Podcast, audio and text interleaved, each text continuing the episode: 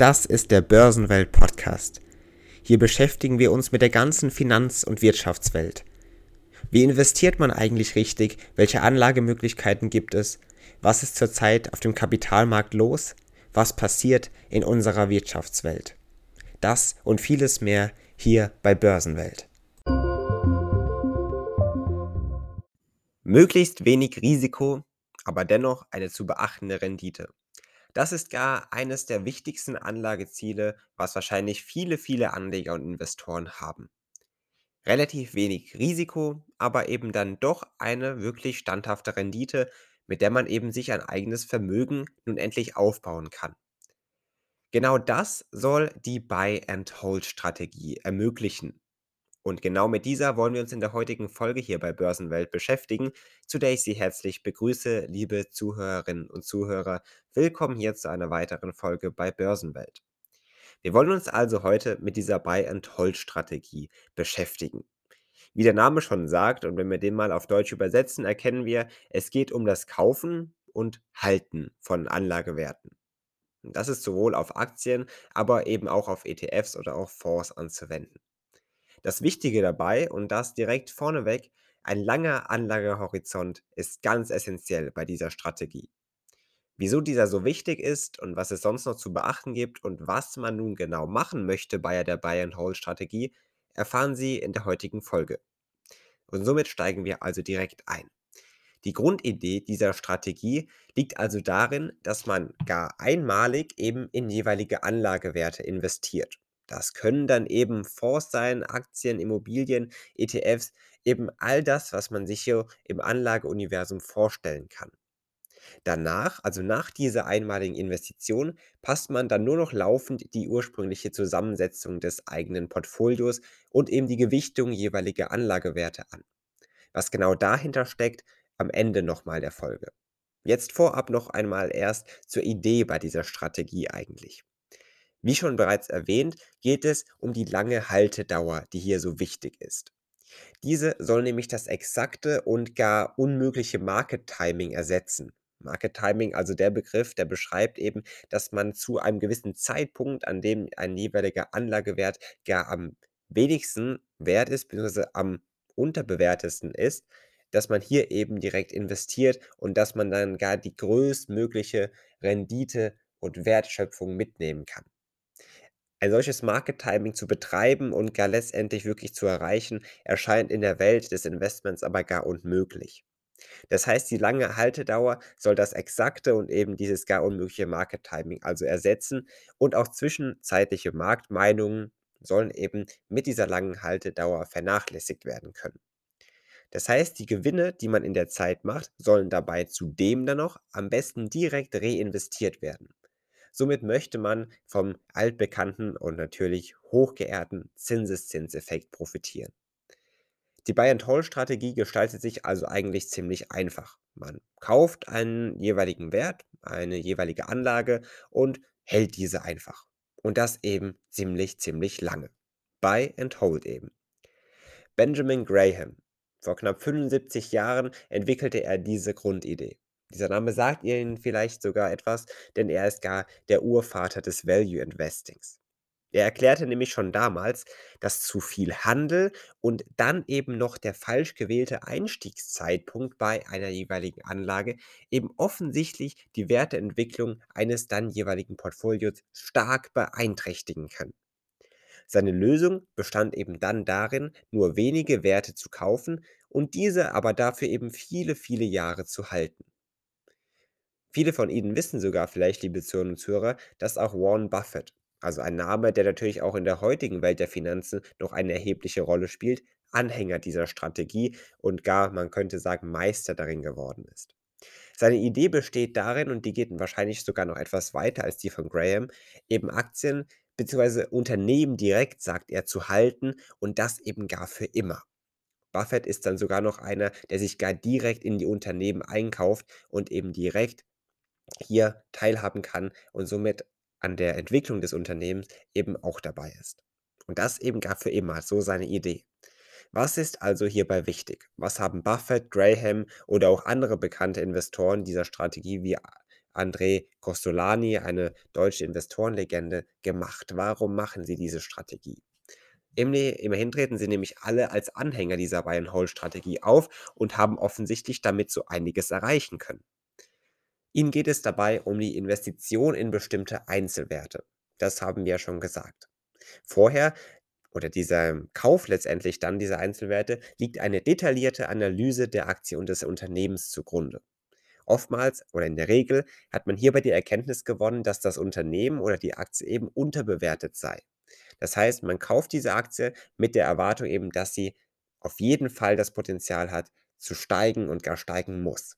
Klassische Value-Investoren. Sie kaufen Aktien mit Wert, Aktien, die unterbewertet sind, also unter ihrem Wert gehandelt werden und gehen eben davon aus, dass dieser Wert, den die Aktie eigentlich hat, auf jeden Fall erreicht werden muss.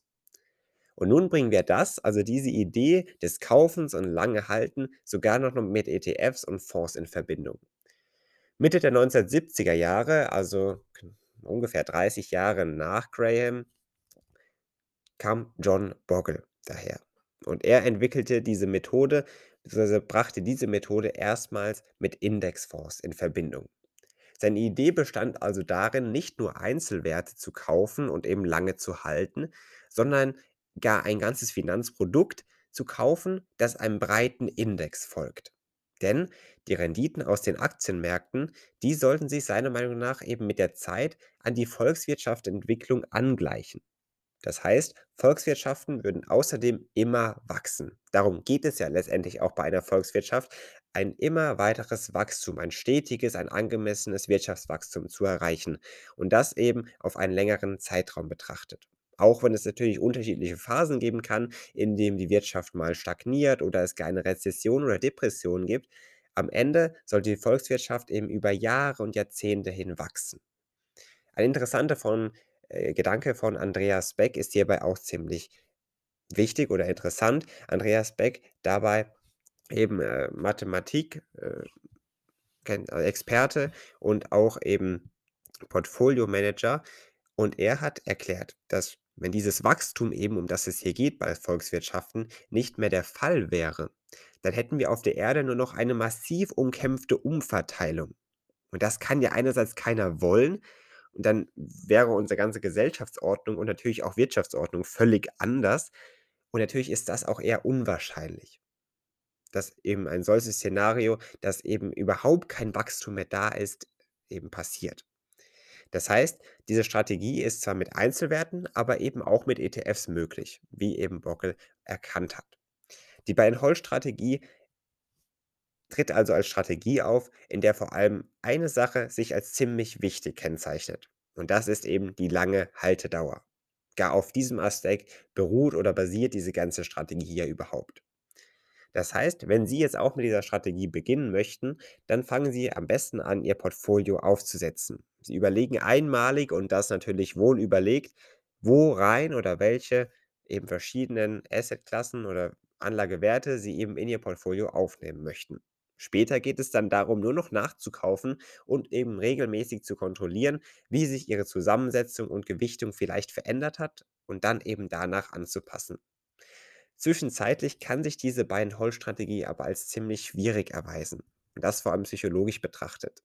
In Zeiten von schlechter Wirtschaft, wir haben eben über Rezession oder sogar Depression gesprochen, ist das natürlich schwierig, hier einfach weiter zu investieren. Viele Anleger schrecken nämlich hierbei zurück, wenn die Wirtschaft stagniert oder wir eben gar in einer Zeit von Rezession oder Depression leben, dann stoßen viele Anleger ihre Anteile genau in solchen Zeiten aus Sorge ab. Sie kaufen Titel dann, die bereits gut gelaufen sind, die dann in einer solchen Situation in der Regel wahrscheinlich sogar zu teuer sein werden und verlassen sich dabei sogar noch auf Prognosen aus der Vergangenheit. Das heißt, es gibt viele Anleger, die gerade in solchen Zeiten und gerade dann eben bei dieser Strategie eben diese Fehler machen, die letztendlich wahrscheinlich auf psychologischen Fehlverhalten beruhen oder eben hier auf dem Aspekt beruhen, dass sich Anleger eben von solchen verschiedenen Aspekten, die dann an der Börse und am Wirtschaftsmarkt herrschen, stark beeinflussen lassen.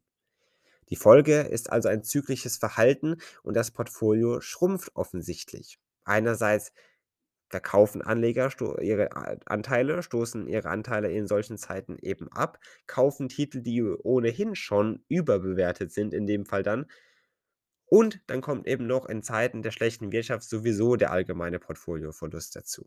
Das Portfolio schrumpft offensichtlich, der Betrag wird kleiner. Das heißt also, Verfolger der Buy-and-Hold-Strategie müssen auch mit solchen eher mal schlechteren Marktphasen umgehen können und das vor allem psychologisch und mental. Die strategische Ausrichtung des Portfolios ist also offensichtlich notwendig. Ein wichtiger Aspekt ist hierbei die Asset Allocation. In einer vergangenen Folge haben wir uns breit mit diesem Begriff beschäftigt und überlegt, was so dahinter steckt. Kurz gefasst ist die Asset Allocation der Begriff der Vermögensverteilung. Das heißt, es geht darum eben, das investierte Geld oder das investierte Kapital, eben das, was man anlegen möchte, eben auf verschiedene Vermögenswerte aufzuteilen. Das ist die Asset Allocation. Das heißt, es geht um den Aufbau eines Portfolios und hierbei bringen wir das mit der Idee von Bogle nochmal zusammen. Er hat nämlich gesagt, dass die Einteilung des Portfolios in eine Renditekomponente und eine Sicherungskomponente ziemlich sinnvoll wäre. Diese beiden Aspekte verhalten sich nämlich in der gleichen Marktphase eher gegenläufig, das heißt, dadurch kann das Risiko gesenkt werden. Offensichtlich da ist ja der erste Gedanke, der aber hier auch auftreten kann, ist, dass auch die Rendite natürlich hier gesenkt werden kann, dadurch, dass eben beide gegenläufig laufen, aber natürlich auch das Risiko. Das heißt, wenn wir mal einen Blick auf Rendite und Sicherungskomponente werfen in einem solchen möglichen Portfolio, dann wird offensichtlich, dass man eben hier zwei konträre Spiele hat, die aber natürlich dennoch funktionieren können. Bei der Renditekomponente geht es dabei um die Partizipation an der Realwirtschaft. Das heißt, man möchte eben an der Marktwirtschaft weltweit, aber natürlich auch gezielt teilhaben. Es geht um die direkte Investition in Unternehmen, nicht nur in eins, gerne auch in mehrere. Es geht also um in das Investieren in weltweit gestreute ETFs und somit eben in viele, viele Unternehmen auf der ganzen Welt, damit man eben so an der Realwirtschaft weltweit partizipieren kann, also teilhaben kann. Dabei geht es also im Haupt Grund um die Orientierung an der Realwirtschaft. Wie verhält sich die Wirtschaft auf der ganzen Welt? So verhält sich eben auch das Portfolio. Eine mögliche Lösung ist hierbei zum Beispiel, diese Renditekomponente nach dem BIP, also nach dem Bruttoinlandsprodukt der jeweiligen Länder zusammenzustellen. Auch Schwellenländer können hierbei auftreten. Diese wachsen natürlich deutlich schneller als entwickelte Volkswirtschaften, birgen natürlich aber auch das Risiko, dass zum Beispiel Unternehmen pleite gehen, nicht funktionieren oder eben hier sich eben dann doch nicht eine so hohe Entwicklungsstufe einstellen lässt, wie eben das in Industrieländern schon passiert ist. Bei der Renditekomponente geht es also um eine breit gestreute Investition in den weltweiten Wirtschaftsmarkt, an dem man eben an der Realwirtschaft partizipieren kann. Es geht um die Investitionen in Unternehmen auf der ganzen Welt und somit um die Orientierung an der Realwirtschaft. Durch eben diese Orientierung soll eben dann Rendite ermöglicht werden. Die Sicherungskomponente sorgt eben dafür, dass man dieses Risiko, was man hier bei der Renditekomponente eingeht, etwas absichern kann.